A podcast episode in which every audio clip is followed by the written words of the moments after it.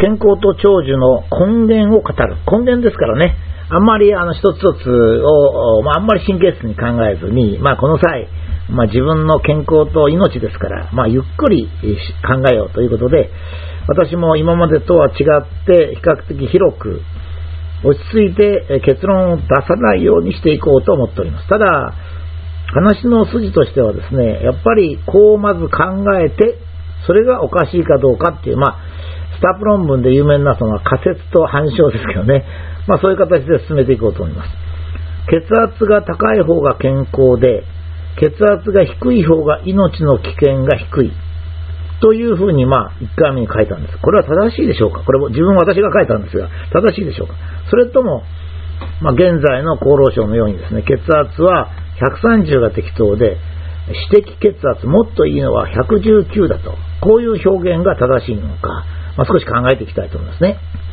もちろん、あの、厚労省がですね、我々新しい政府機関で、まあ、腐敗してないっていうかですね、えー、利権が溜まってないっていうか、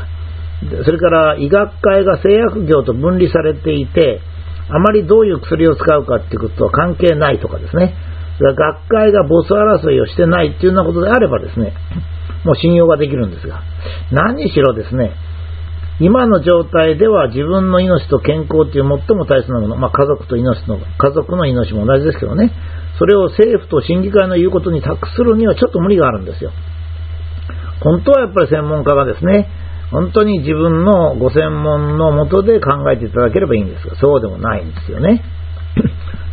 で、第1回は血圧は必要があって高いんだと。不必要で血圧が高いんじゃないっていうことを整理しました。これはまあ血圧が低いと病気になりやすい傾向があることは間違いないわけですね。かといって高くても良いということではないということも同時に指摘しました。だけども現在はですね、低ければ低いほど良いっていうんで、なんか減塩食事のヘルシーだと言われて僕、ショック受けたことあるんですよ。あるテレビで撮りましたらね、減塩食事はヘルシーですって言うんですよ。え、減塩食事がヘルシーなんですか？じゃあお塩全部やめたらどうですか？と。したら死んじゃいますよと。だから、減塩食事がヘルシーなんじゃないんですよね。まあ、そこのところをちょっと考えたいということです。で、今日はですね、第2回目ですが、正常値120ま119でもいいんですが、120というのは、一体これは個人個人に適用できるのか、平均値なのか、血圧にそもそも正常値というのがあるのかということについて、まあ、整理をしてみたいと思います。え結論を急がないでいただきたいんですね。こういうやつはですね、まあ、何でもすぐですね、いや違うっていうの出てきちゃうんですけど、そうじゃなくて、まあ整理をしようとしてるわけですね。であることを論理的に考えるときには、前提を決めておいた方がいいんです。これ前提は正しいかどうかわからないんです。まあ、仮説みたいなもんですね。こう一応考えて、話を進めるっていうことです、そうしないと堂々巡りになっちゃうんですよ。まだ整理しない前に、その前提はおかしいじゃないかって言うと、いや、前提はおかしいことあるんですと。前提が違ってればもう一回やり直しますから、ということですね。とりあえずそうするということですね。で、まずこう考えたいと思います。現在の60歳代の日本の男性が健康であると。まあ、これはあの、厚労省も WHO も言っておりますので、現在の60歳代の日本の男性は健康であるということで、一応考えてみたいと思います。えー、人間ドック学会がこの前データをいろいろ出したんですが、えー、比較的良心的な学会でですね、まあ、今までメタボなんかは全くデータ出してくれないんで、我々が検討できないんですよね。お前らバカだから結論だけ聞けってこういう態度なんですけども、ま、人間ドック学会はさすがに詳しく、数字を出しておりますし、報告書を出しております。これはその一環なんですけど、他にもいっぱい出しておりまして、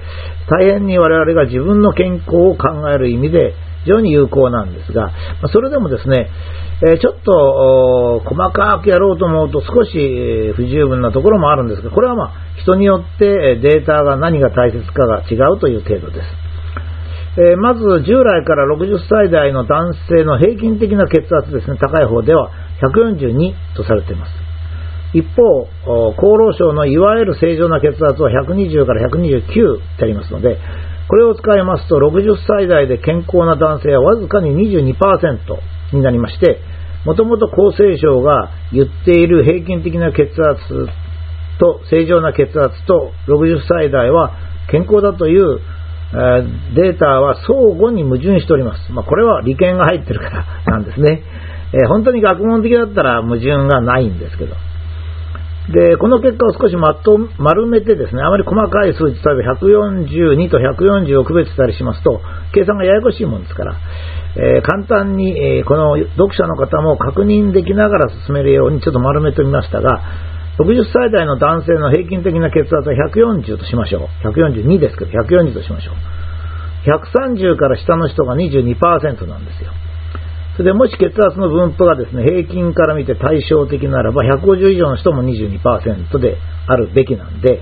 残りの56%の人が130から150に入る。つまり、140プラスマイナス10に入ってる人が過半数の156%。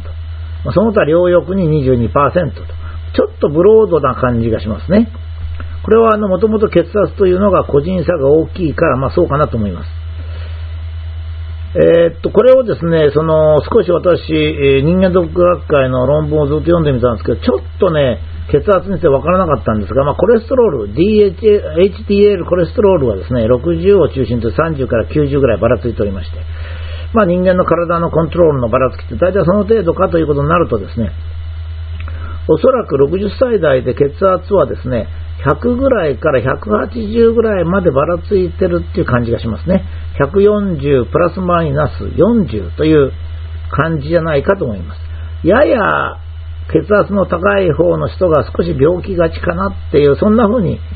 えー、同じ健康でも病気がちかなと思う節があります。えー、つまりですね、血管壁が非常に強くて、心臓も強くて、病気になりやすいという人はですね、まあ、遺伝とか、遺伝、あの免疫気質があるんですけども、まあ、血圧が高く、血流量が多いと。まあ、こういうことでしょうね。ま張り切って人生を送ると。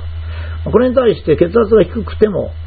血管が太くて、あまり曲がりくねってなければ、圧力がいらないので、血圧が低くても血流量を保ち健康であると。まこういうふうに言えますから、えー、当然人によって違うわけですね。人の体ってのはもう見ればわかりますけど、全く同じじゃありません。人によって正常な血圧というのは違い、少し内輪に言えばですね、妥当な線を言えば110ぐらいから160ぐらいっていう感じですね。60代男性で。えー、まあ、低い方の平均は140から30低いところで、高い方は20しか取ってないじゃないですか高血圧の人に怒られますけど、まあ、ちょっと血圧が高いと潜在的な問題があるっていうことは言われておりますし、まあ、実際なので、えー、まあ、そういうふうにしたんですが、まあ、本当は110から170と思い切って数学的に処理した方がいいかもしれません。まあ、とりあえずここは、えー、まずは110から160ぐらいにばらついていると。これ60歳の健康な人ですよ。で、えー、例えば、それではその中から1人をピックアップしまして、60歳代で血圧が160で非常に元気であるという人がいると。まあ、もちろん正常ですね。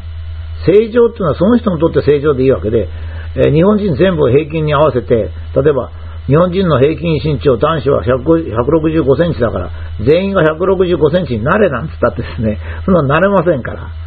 身長はならなくても血圧はなれっつったってそんないけませんからね。まあ、教育的配慮はせずに、つまり、お前は血圧高いじゃないかってなことを言わずに、医学的見地から、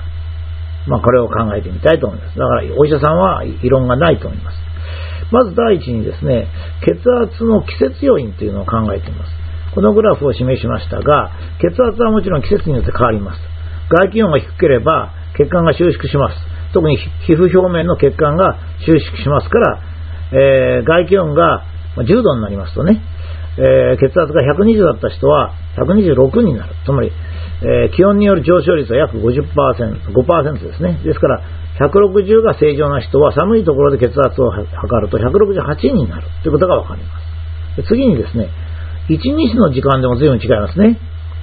えー、もちろん血圧というのは人間がある状態で必要な血流を確保するための圧力ですからね。当然体が横になっていて、エネルギーの消費量が少ない睡眠中は、まあ血圧下がりますね、当然。だから寒くなるからお母さんが布団かけてくれるわけですね。お母さんが寝てる時に布団かけてくれるのは、あなた血圧下がってるから寒いんじゃ、風邪ひいちゃうよっつって、感染症にもなりやすいからっつって布団かけてくれる。こういうことですね。張り切ってる時は逆に高くなります。これが気温との関係です。もう一つは一日、あ、そうですね。もう一つはじゃない。だから一日の血圧は、えー、変わるわけですよね。ここに今、えー、グラフを示しましたが、え 張り切ってる午前中は血圧が高い。眠たくな、午後眠たくなりますよね。それはあれなんで眠たくなるかって血流がね、弱まるんですよ。だから眠たくなりますね。で、睡眠中はガーンと減ると。だから、ね、寝てる時は別にしましてね、起きてる時の差はだいたい4%あるんですね。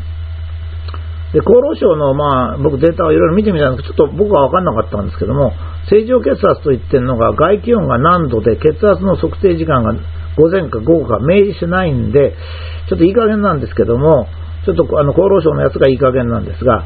え先ほどの人ですね、まあ、160で正常な人っていうのは、気温が低い時で午前中に測定したら175になるっていうことに、こうなりますね。それからですね、さらに検討を加えていますが、次にあの有名な白衣血圧っていうのがあるんですね。えー、血圧はもちろん必要に応じて高くなります。あ高くなるのが正常なんです。だから危険が迫りますと高くなります。っていうのは、頑張らなきゃいけないから。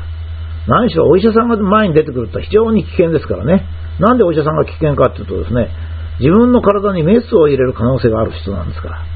これはもうこっちが緊張して構えてないと、うっかりしてると手術されますからね。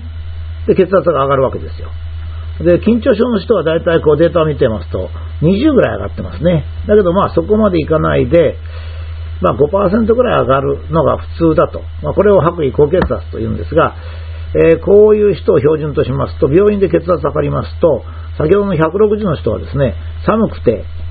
午前中で病院で測ると184までいっちゃうんですよね。つまり、どういうことかっていうとですね、人間は個人というのがあるわけですよ。平均値というのはですね、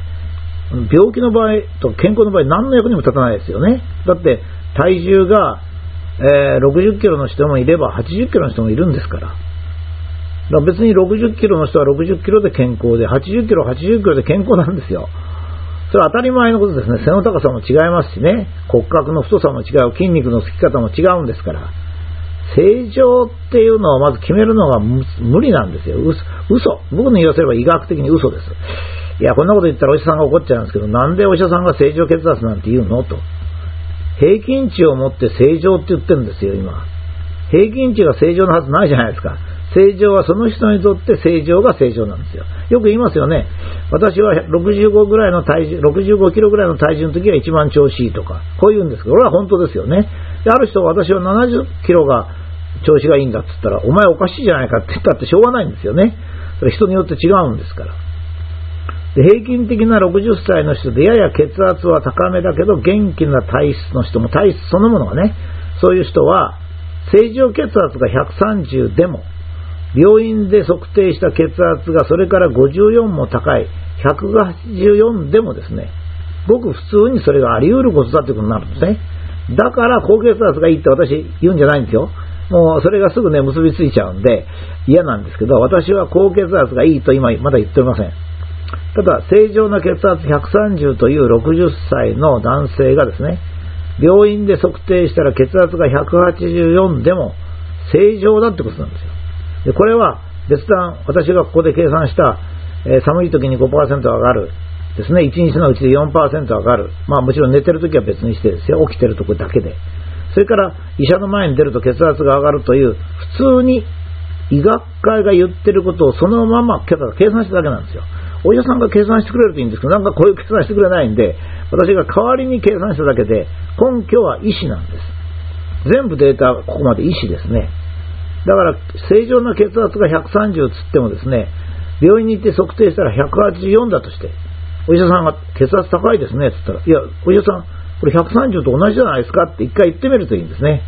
お医者さんがそれ184ですよって言ったら、いや、違いますと。184からまず白衣高血圧を引いてください。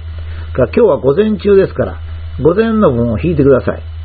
さらに外気温が今日10度なんで、外気温分を引いてください。そしたら私の血圧は160になります。この160っていうのは、平均的な血圧が130の人でも正常な範囲ですと。まあ、こういうふうに言うとですね、ちょっとお医者さんびっくりするんじゃないですか。おっと、これは難しいっていうことですね。まあ、だから高血圧がいいっていうんじゃなくて、正常血圧が130でも、184で健康なことがあるということを、医学の、血圧の医学のデータが示していると。まあ、そういうことをまずは指摘したいと思います。だからどうってことは絶対にこの段階では結論を出さないでもらいたいと思います。